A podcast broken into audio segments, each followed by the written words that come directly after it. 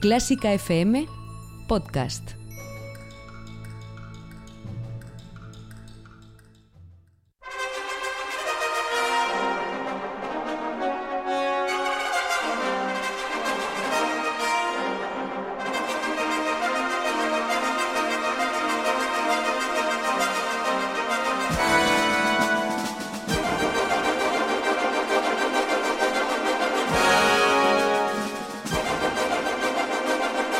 La actualidad de la mejor música en el ático. Con Mario Mora y Ana Laura Iglesias. En Clásica FM.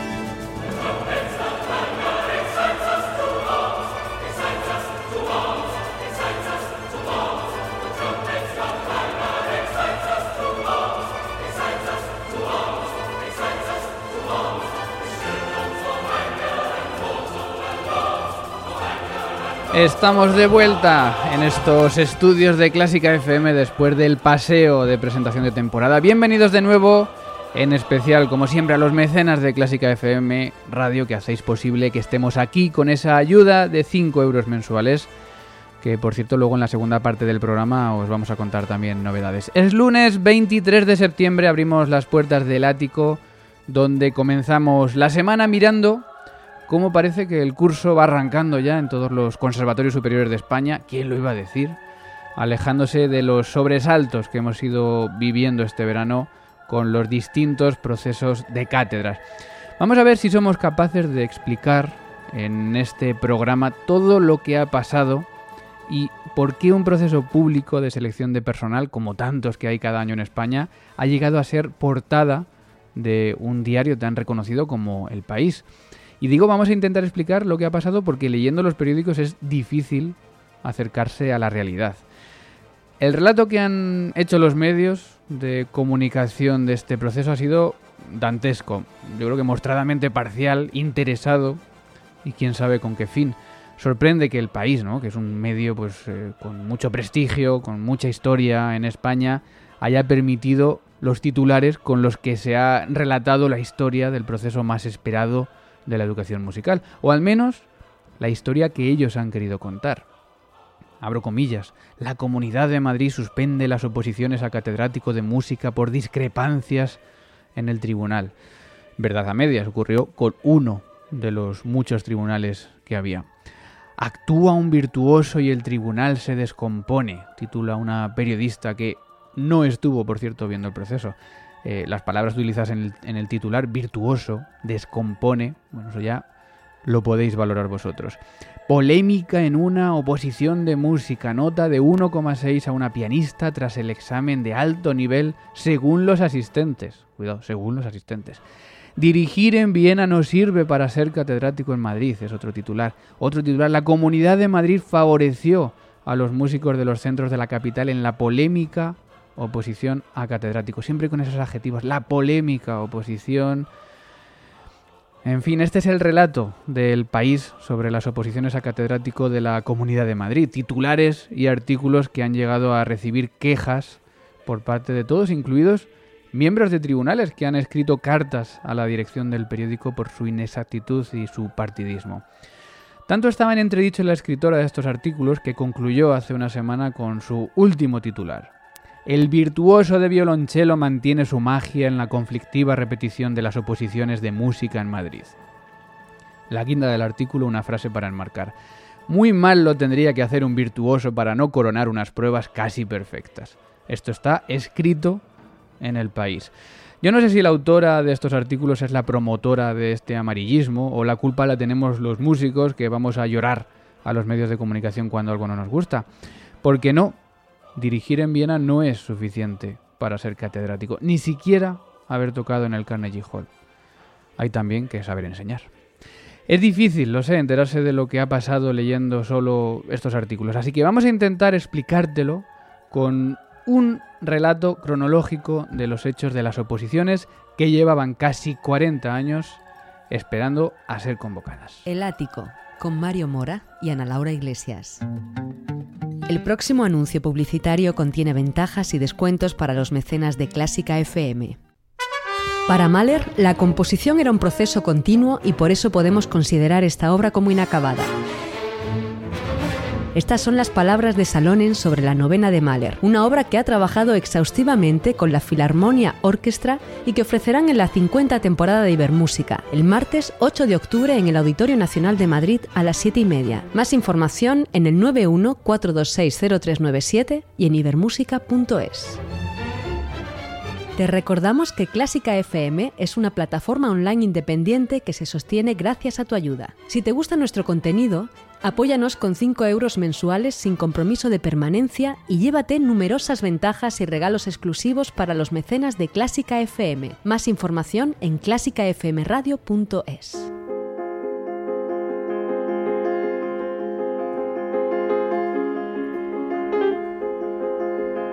El ático con Mario Mora y Ana Laura Iglesias.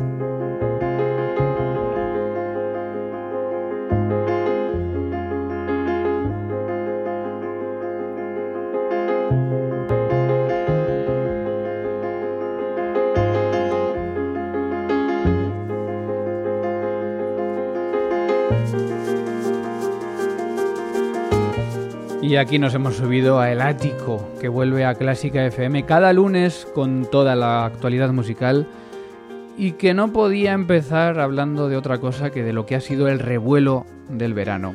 Y seguramente no sea la última semana que hablemos de ello, porque hay muchos vértices que comentar de estas noticias de las cátedras de Madrid, pero de momento vamos a ver si somos capaces simplemente de relatar lo que ha ocurrido, de contarte lo que ha pasado, que es poco frecuente verlo, como comentábamos en los medios de comunicación. Y para eso tengo, como siempre, aquí también a Ana Laura Iglesias. ¿Qué tal? ¿Qué tal, Mario? ¿Cómo estamos? Pues bueno, vamos a ver si somos capaces entre los dos de coger este hilo que está tan, tan revuelto y ir sacando tiras poco a poco para que vayamos aclarando todo lo que ha pasado. No estaría fácil, sin duda. No estaría fácil, pero vamos a empezar cronológicamente. Y es que en otoño de 2018 se convocan el primer tipo de cátedras, las cátedras de acceso. Pues sí, después de más de 30 años se volvían a abrir las puertas del Real Conservatorio Superior de Música de Madrid al nombramiento de nuevos catedráticos en un primer proceso bastante criticado. ¿Y esto por qué es así? Es un proceso sin pruebas prácticas en el que tan solo se valoran los llamados méritos, años trabajados, número de másteres, doctorados, puestos directivos, etc. Esto pues generó una inquietud de cómo podría ser alguien nombrado catedrático que quizás hubiese podido cerrar el estuche o la tapa del instrumento hace 20 años. Y este proceso lo hacía posible. Estas cátedras de acceso eran la puerta a las de ingreso, a las de pruebas prácticas, ya que generarían nuevos catedráticos necesarios para la composición de tribunales de estas otras. Yo ya sé que hay mucho lío con lo de acceso, ingreso, bueno, hay que ir asumiendo estas palabras para quien se quiera enterar bien de todo, ¿no? Acceso, esas primeras cátedras, acceso para funcionarios simplemente por méritos e ingreso estas cátedras que ingresan a nuevos profesores en el cuerpo, que son las que se convocaron en abril de 2019. Pues sí, una vez resueltas las cátedras de acceso y nombrados los nuevos catedráticos, se convocan las oposiciones de ingreso consisten en una prueba con dos partes y seis exámenes. El desarrollo escrito de un tema, una prueba práctica, un análisis, la impartición de una clase y si se superaba todo eso, la exposición de una guía docente y la defensa de un tema, que es lo que antes se llamaba unidad didáctica. En algunos tribunales se incluía también una reaprendización o lectura a primera vista. En definitiva, unas pruebas maratonianas que definirían en verano los nuevos catedráticos y el nuevo personal docente que se uniría a este curso al Real Conservatorio Superior de Música de Madrid. Bueno, finales de abril se convocan estas oposiciones y en julio comienza el proceso. Eso es, que comenzó con el examen teórico y quizá con menor número de candidatos de lo esperado. Las exigencias de los requisitos dejaban con menos de 20 candidatos el Tribunal de Piano o con menos de 10 casi todo el resto de cada una de las especialidades. Bueno, una vez comenzaba el proceso, primeras semanas de julio, comenzaban las quejas. Pues sí, una vez que comienzan los exámenes, comienzan las protestas. Hay revuelo interno, al parecer, en el Tribunal de Composición por un candidato que firmó el examen teórico en contra de las normas y en vez de ser excluido, se decidió cortar la parte inferior de los folios de este candidato y bueno, el resto de exámenes para no favorecer a nadie. También hay instrumentistas que se quejan por no poder calentar antes de la prueba práctica, otros se quejan de que los tribunales no tienen cinco miembros suplentes o incluso el caso del Tribunal de Cuerdas, donde se publica un error garrafal en los criterios de evaluación donde consta lo siguiente, la utilización del pedal, algo que no tienen los instrumentos de cuerda frotada, o donde se determina que uno de los miembros del tribunal no está capacitado para serlo, por lo que el tribunal se queda con tan solo cuatro miembros. Y es ahí, ¿no? En ese tribunal de cuerda donde empieza quizá el punto álgido de, de este proceso de oposición y toda la polémica que ha habido posteriormente, porque claro, este tribunal se queda en cuatro miembros. Eso es, el número impar de los tribunales suele ser precisamente pues, para evitar empates y justo mmm, parece que es lo que pasó en este tribunal de cuerda, pero en el otro extremo. Había cuatro miembros divididos dos a dos por su criterio de evaluación. Dos de ellos, vistas las disparidades, eh, termina por dimitir y el proceso de este tribunal queda en suspenso una vez finalizaron los exámenes de la primera prueba, cuyas notas y actas quedan custodiados por la dirección del centro. Bueno, paralelamente a este tribunal de cuerda, el resto de tribunales finalizan los procesos con más o menos protestas, pero al parecer sin, sin suspensión. Pues sí, el resto de tribunales finalizan, al parecer todos ellos con reclamaciones sin mayor trascendencia, pero sí con quejas virales en redes sociales de algunos de los participantes que tachan el proceso de pucherazo en algunas especialidades. Acaba julio, ese tribunal de cuerda que no ha terminado el proceso, que sigue en suspensión y continúa hace unas semanas después del verano. Eso es, tras el verano se nombra un nuevo tribunal de cuerda en el que están presentes tres catedráticos externos a este centro, la directora del mismo y una persona de la inspección. Y precisamente hoy, lunes 23 de septiembre, está previsto que se anuncie el resultado definitivo de estas cátedras. Es un resultado hasta ahora provisional en el que no han cambiado mucho las cosas desde las notas otorgadas en el mes de julio, salvo en el caso de violín, en el que una reconocida candidata suspendió en julio y ahora en septiembre, si todo sigue igual, será nombrada catedrática con tres puntos más de su nota de la obtenida respecto al tribunal anterior. Bueno, los demás casos, notas muy parecidas, eh, que siguen generando críticas en algunos de los participantes, también en, músicos externos.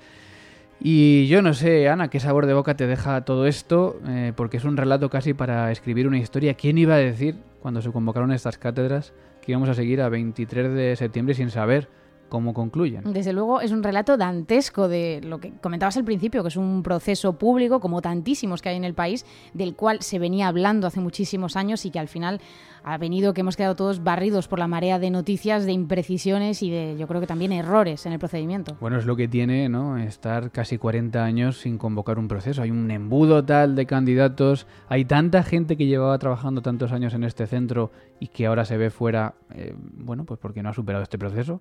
Y, claro, han sido cambios muy, muy graves que ha hecho que los músicos reaccionen de, de, esta manera. Estamos hablando del Conservatorio Superior de Música de Madrid, pero no ha sido el único centro donde ha habido oposiciones de ingreso a catedráticos. Ha habido también en, en el Conservatorio Superior de Pamplona, de Navarra, en Pamplona, donde también se ha anunciado una impugnación, que de momento no parece que vaya más allá. Ha habido también en el Conservatorio Superior de Salamanca, de Castilla y León, en este caso en Salamanca, donde muchísimas plazas han quedado desiertas y ha habido también muchísimas quejas en redes sociales. Por lo tanto, madre mía, cuánto que cambiar también en estos procesos de, de, oposición. Sí, yo espero que esta vez aprendamos todos, los responsables también de la elaboración de estas pruebas, de los errores que se han cometido y que, bueno, podamos normalizar estos procesos para dar salida a toda esa gente que quiere acceder a ese tipo de trabajos. Bueno, si te interesa el tema y no lo has escuchado, la semana pasada, eh, justo hace siete días, publicamos el primero de los dos programas de presentación de temporada en el que hablamos con dos representantes de la Asociación de Estudiantes del Conservatorio Superior de Música de Madrid, donde nos contaron también muchos detalles sobre estos procesos y nos contaron que están precisamente pues en un estudio del funcionamiento de estas oposiciones a catedráticos y bueno, vamos a seguir en contacto con ellos porque seguro que es muy importante y muy interesante saber cuáles son las conclusiones. Y también hay muchos otros vértices de este proceso por comentar, así que seguiremos seguramente en las próximas semanas hablando de ello porque hemos hablado también con algunos protagonistas y quizá una vez que ya sean los resultados definitivos podamos tenerlos aquí en el ático en Clásica FM. Estás escuchando el ático en Clásica FM y además de este proceso de cátedras hay otras noticias en el mundo de la música clásica. En la agenda clásica nacional muere el chelista Marçal Cervera. Con una gran trayectoria en la vida concertística y pedagógica del violonchelo y la violada gamba, Cervera ha fallecido el pasado viernes a los 91 años de edad. El músico, nacido en Cuba pero de ascendencia catalana, estudió con grandes nombres internacionales como Gaspar Casado y Paul Tortelier y contaba en su carrera con 12 importantes grabaciones. Incertidumbre en el coro de la Orquesta de Radio Televisión Española. Tan solo 10 meses después de su nombramiento, el director de la formación, Juan Pablo de Juan, ha sido sustituido, según apunta el comunicado, por voluntad del gerente de la orquesta. El coro, que será dirigido ahora por Lorenzo Ramos, se enfrenta esta semana a pruebas de acceso para nuevos miembros. La tensión interna y la desconfianza han hecho que estas pruebas tengan entre sus requisitos apagar los teléfonos móviles una vez se llegue al recinto o no llevar calzado o complementos que emitan señales acústicas. La psicosis. Hoy comienza la semifinal del concurso internacional Alfredo Kraus. Este lunes 23 y martes 24 de septiembre se celebra la semifinal del prestigioso concurso de canto que comenzó el pasado fin de semana con 82 cantantes seleccionados. La final tendrá lugar el 28 de septiembre en una gala pública junto a la Orquesta Filarmónica de Gran Canaria dirigida por Oliver Díaz. En la agenda clásica internacional, dos despedidas importantes, la de Subin Meta con la Filarmónica de Israel. Quien tras 50 años al frente de esta formación dijo adiós oficialmente a su orquesta en el concierto celebrado el pasado 19 de septiembre en Ibermúsica. A través de la Orquesta Filarmónica de Israel, Meta ha desarrollado los más altos estándares musicales y también ha promovido la paz y la diplomacia en Oriente Medio. Y otra despedida, la de Simon Boots con la Filarmónica de Los Ángeles. Tras su trabajo en la orquesta como presidente de la misma, desde enero de 2018, Woods anuncia su dimisión, según sus palabras, porque mis esperanzas y aspiraciones se encuentran en otra parte. Simon Boots, quien no aclara las razones de su marcha, será sustituido por Deborah Borda.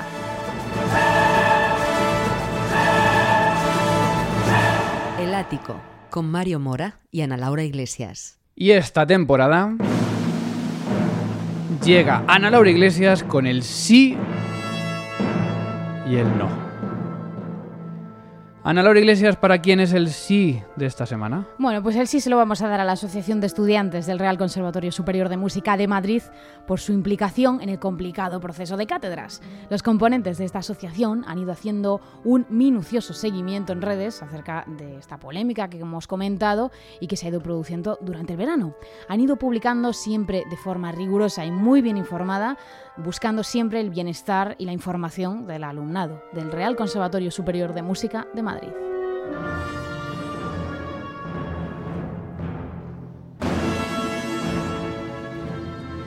Pues un sí para esos estudiantes y para quienes el no de la semana. Bueno, pues es para la enésima polémica relacionada con las cátedras, en este caso de Andalucía, ya que hemos leído una serie de titulares ciertamente sesgados acerca de las listas de interinos, en este caso. Se daba a entender que aquellos interinos en los superiores andaluces que no habían obtenido plaza debían volver a su destino, lo cual es el proceso normal en este tipo de procedimientos. Y bueno, lo peor es que se pintaba una imagen muy devaluada y casi denigrante de la enseñanza media musical, lo cual, en mi opinión, dista mucho de la realidad, ya que los conservatorios elementales y profesionales son la auténtica base y fuente ineludible de las enseñanzas superiores de música, y sin los cuales, pues estas no existirían en ningún caso.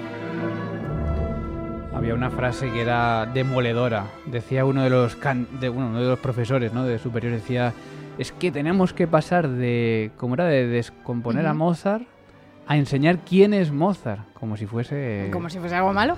En fin. El sí y el no de Ana Laura Iglesias cada semana también en el ático de Clásica FM sobre su comentario sobre la actualidad. Y los comentarios también los pueden poner los oyentes en nuestras redes sociales.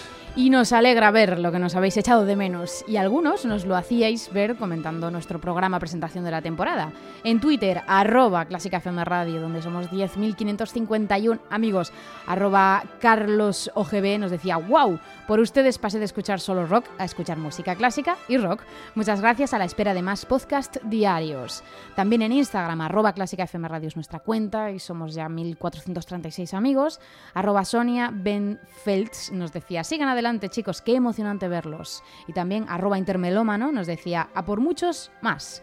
O en nuestra cuenta de facebook.com barra clásica donde somos 4.892 amigos. Ana Barrilero nos decía, muy interesante el programa, seguiré atenta al resto. Enhorabuena. Te recordamos que también puedes contactar con nosotros a través de una nota de voz en nuestro número de WhatsApp con el prefijo 0034 si nos, si nos escuchas desde fuera de España y en el número 722254197 o también si lo prefieres por supuesto por email en nuestra cuenta contacto arroba. Gracias a todos por las 82.163 descargas y escuchas de nuestros podcasts durante los meses de julio y agosto en Evox, que seguimos por primera vez este pasado verano publicando un programa a la semana para no dejarte vacío de contenidos y que pudiese seguir disfrutando de los podcasts con la mejor música del mundo. Ya sabes que en Evox, precisamente, podéis comentar todos nuestros episodios. Como lo han hecho algunos oyentes. Sobre el podcast de Con el Jazz hemos topado Caribbean Tour, Esquivias nos decía, enhorabuena Carlos, con esta entrevista has pisado terreno Champions. Ya nos contarás en próximos programas cuáles fueron tus sensaciones al tener delante a un balón de oro ganador de varios Grammys. Has situado el listón muy alto. También, después de una entrevista así, el escenario ha quedado muy caliente. Lo mejor serían unas vacaciones y dejarlo que se enfríe. Lo mejor de lo que he escuchado, Carlos. Felicidades.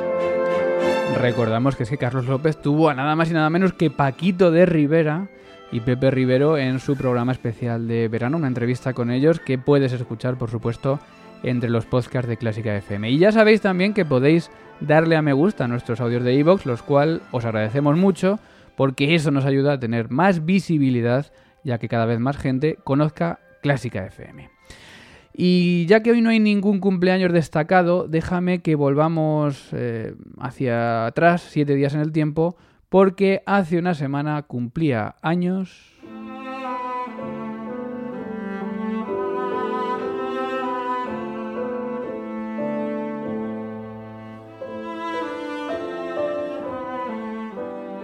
Nadia Boulanger, compositora, pianista, organista, directora de orquesta, intelectual y profesora de origen francés, destacada estudiante de Gabriel Fauré y que fue también profesora de músicos como Daniel Barenboim, John Elliott Gardiner, Astor Piazzolla, Philip Glass o Aaron Copland, entre muchos otros. Celebramos el 142 aniversario de Nadia Boulanger con la segunda de sus tres piezas para cello y piano con Amit Peled y Lucy Maduro.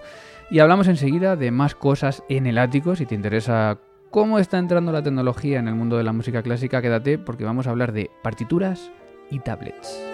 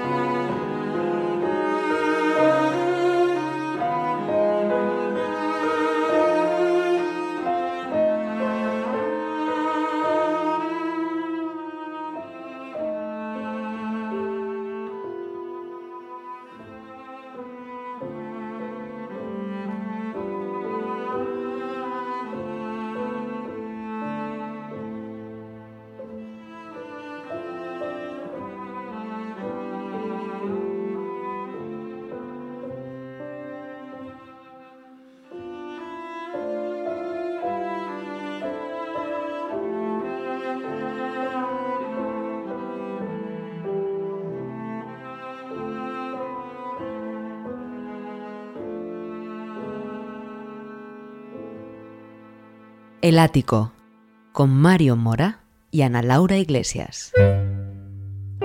Si te gusta Clásica FM, ayúdanos a que más gente nos conozca. Di que te parecen nuestros programas en las redes sociales mencionándonos como Clásica FM Radio. Comenta y dale a me gusta a nuestros audios en iVoox y recomiéndanos a tus amigos. Porque Clásica FM es tu radio y cada día la de más gente.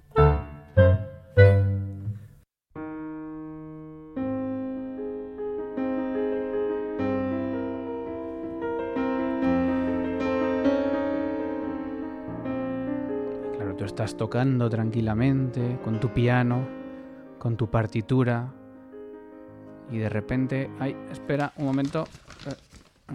Ah, ahora, ahora puedo seguir. Lo que nos pasa a muchos músicos, ¿no? Que estás estudiando y uh, tienes que parar un segundo porque, porque hay que pasar la hoja. Claro, algo tan físico y tan racional como eso, hay que pasar la página. Bueno, pues hay gente que tiene soluciones hasta para esto. Ya te anunciábamos que íbamos a hablar de la tecnología en la música. Por cierto, a mí se me ocurren muchos otros inconvenientes de las partituras que algunos hemos tocado al aire libre y también dan sus problemas. El viento es de los peores enemigos de la música que existen. El tener que tocar con pinzas y tardar dos horas en, en quitar la pinza para poder pasar la página es realmente molesto. Bueno, pues hay una aplicación que se lanzó en julio y que está incluyendo novedades y con quien queríamos hablar porque al final de la entrevista vamos a anunciar una cosa que os va a interesar a los oyentes de Clásica FM, especialmente a los mecenas. Pedro Vera es el CEO de Bitic. Pedro, ¿qué tal? Hola, buenas, ¿cómo estamos? Pues eh, comentábamos que en julio anunciasteis esta aplicación de Bitic eh, para la lectura de partituras en tablets, ¿no? Sí, en Bitic eh, hicimos nuestra primera versión para julio y llevamos desde entonces trabajando con usuarios en este mundo de las partituras digitales. Y digamos que, por un lado, eh, la tablet se está imponiendo a, la partitura en muchos sentidos. Yo tengo alumnos eh, y creo que el 20%, 25% de mis alumnos ya utilizan el iPad en clase en vez de partituras. Sí, bueno, los nativos digitales lo ven algo natural, son eh, personas que se han criado desde pequeños con la tecnología, pero también aquellos que no, digamos que tenemos algo más de edad, pues vamos viendo la ventaja a utilizar la tablet y, digamos, todas las ventajas que tienen no tener que estar transportando el papel y poco a poco se van incorporando cada vez más gente. Bueno, eh, hay aplicaciones, ¿no? Que puedes leer partituras en tablets, pero Bitic tiene quizá lo que le diferencia de las demás es que hay que olvidarse ya de esos pedales que pasan páginas o de pasar la página con el dedo, ¿no? Cuéntame cuál es esa novedad de Bitic que a mí me parece una, una revolución. Bueno, nosotros eh, en julio, eh, en nuestra primera versión, bueno, pues sacamos la primera aplicación como visor de partitura que te podía despreocupar de pasar páginas, tocando y a través del audio del instrumento, nuestra tecnología pues permite pasar páginas eh, o incluso en scroll, pasar cada sistema y, teniéndolo siempre delante de los ojos. Y ahora, pues bueno, vamos a ir un paso más allá y vamos a, porque claro, tenemos una restricción que es que solo se podía pasar páginas de las Smart Score, que era un conjunto de partituras que nosotros habíamos preparado. Pero ahora le vamos a dar al usuario la posibilidad de que ellos mismos conviertan su propio PDF en Smart Score simplemente con una grabación o, con una interpretación de la obra. De tal manera que podamos, eh, digamos, que se puedan utilizar todo el repertorio que ya tenga digitalizado el, músico en PDF, hmm. sin necesidad de que tenga que ser otro formato. Es decir, tú estás tocando con tu instrumento y la partitura se mueve sola. La partitura, el dispositivo escucha lo que estás tocando y la partitura, incluso a la velocidad que vayas, ¿no? Me habéis contado que puedes estar estudiando lento, puedes tocar rápido y la partitura se va a ir moviendo según por donde tú estés tocando esa, esa partitura. Así es, sí. En, la nueva versión, eh, nosotros lo que le estamos diciendo al usuario es tócala una vez con la mano y después ya la tienes entrenada para los restos y puedes tocar sin, sin mano y sin pedal.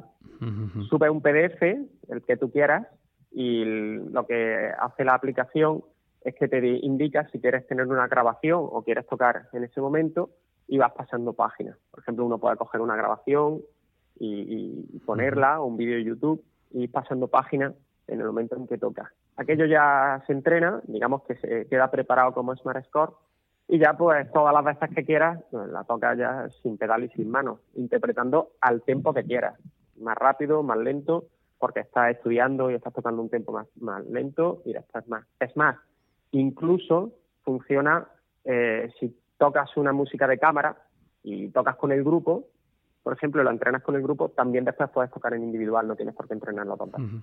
Bueno, a mí me parece una, una, revolución que haya que olvidarse de pasar páginas y de que el propio dispositivo escuche lo que está sonando. Beatic se escribe con, con K al final. Eh, Pedro, ¿dónde podemos encontrar esta aplicación? Bueno, nuestra, nuestra aplicación eh, está disponible eh, tanto para tabletas de Android como para tabletas de, Apple. Y es descargable y ahora mismo es gratuita.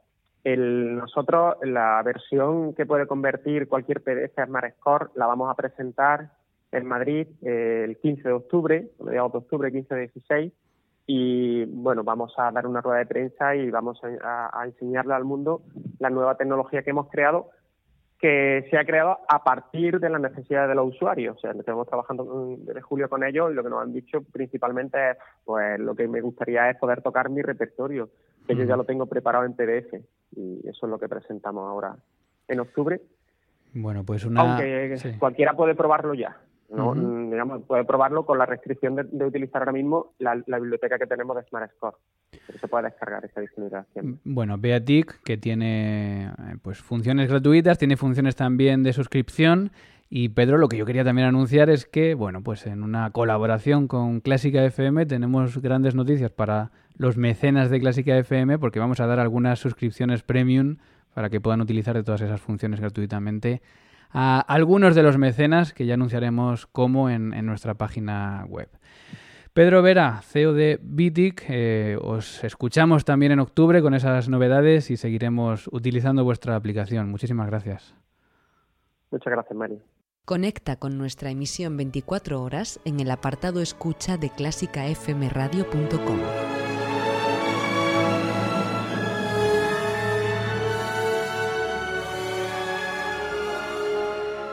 Imagínate un día esta orquesta, ¿no? Tocando y el director con la partitura delante pasando los sistemas, los músicos con tablets. Pues todo llegará, seguro. Sucederá, segundo. Bueno, decía esa voz, conecta con nuestra emisión 24 horas. Te recordamos que esto es un podcast, que este podcast no se escucha en la emisión 24 horas de Clásica FM, pero que tenemos paralelamente a este contenido una emisión 24 horas que puedes encontrar en la pestaña escucha de clásicafmradio.com. Y nos despedimos desde la terraza del ático, primero recordándote que para todos los mecenas de Clásica FM tenéis ventajas y descuentos en productos, por ejemplo, en tres conciertos que vienen en las próximas semanas en Madrid y Barcelona. Eso es, dentro del ciclo de Ibermúsica el próximo día 8 de octubre vamos a poder escuchar a la Orquesta Filarmonía de Londres con esa Peca Salonen tocando la novena de Mahler. Y al día siguiente, día 9 de octubre, la misma orquesta, la Orquesta Filarmonía de Londres, también con esa Peca Salonen, van a tocar la obertura del Rey Esteban de Beethoven, la suite de la ópera Lulu de Alban Berg y también la séptima de Beethoven.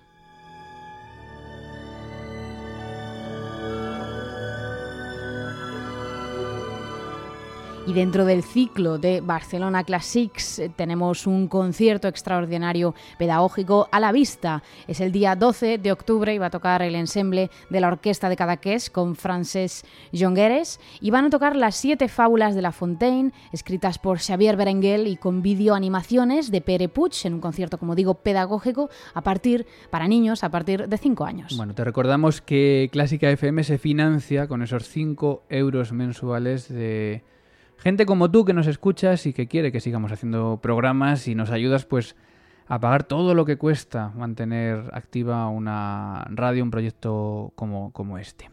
Y gracias a esos 5 euros pues te ofrecemos regalos, te ofrecemos descuentos como estos conciertos que acaba de anunciar Ana Laura Iglesias. Toda la información en clásicafmradio.com. Ya sabes que este es el primer podcast de la semana, pero tenemos podcast toda la semana. Mañana Hoy Toca, vuelve Carlos Iribarren con su Hoy Toca Joyas Orquestales 2. Así empezó el año pasado y empieza el primer programa con el segundo capítulo de Joyas Orquestales. Este miércoles descansamos, ya habrá programas a partir de la semana que viene. El jueves con el ya se hemos topado But Beautiful.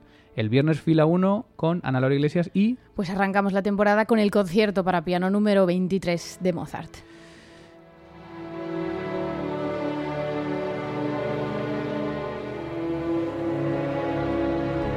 Mozart para comenzar fila 1 esta temporada con Ana Laura Iglesias este viernes en los podcasts de Clásica FM.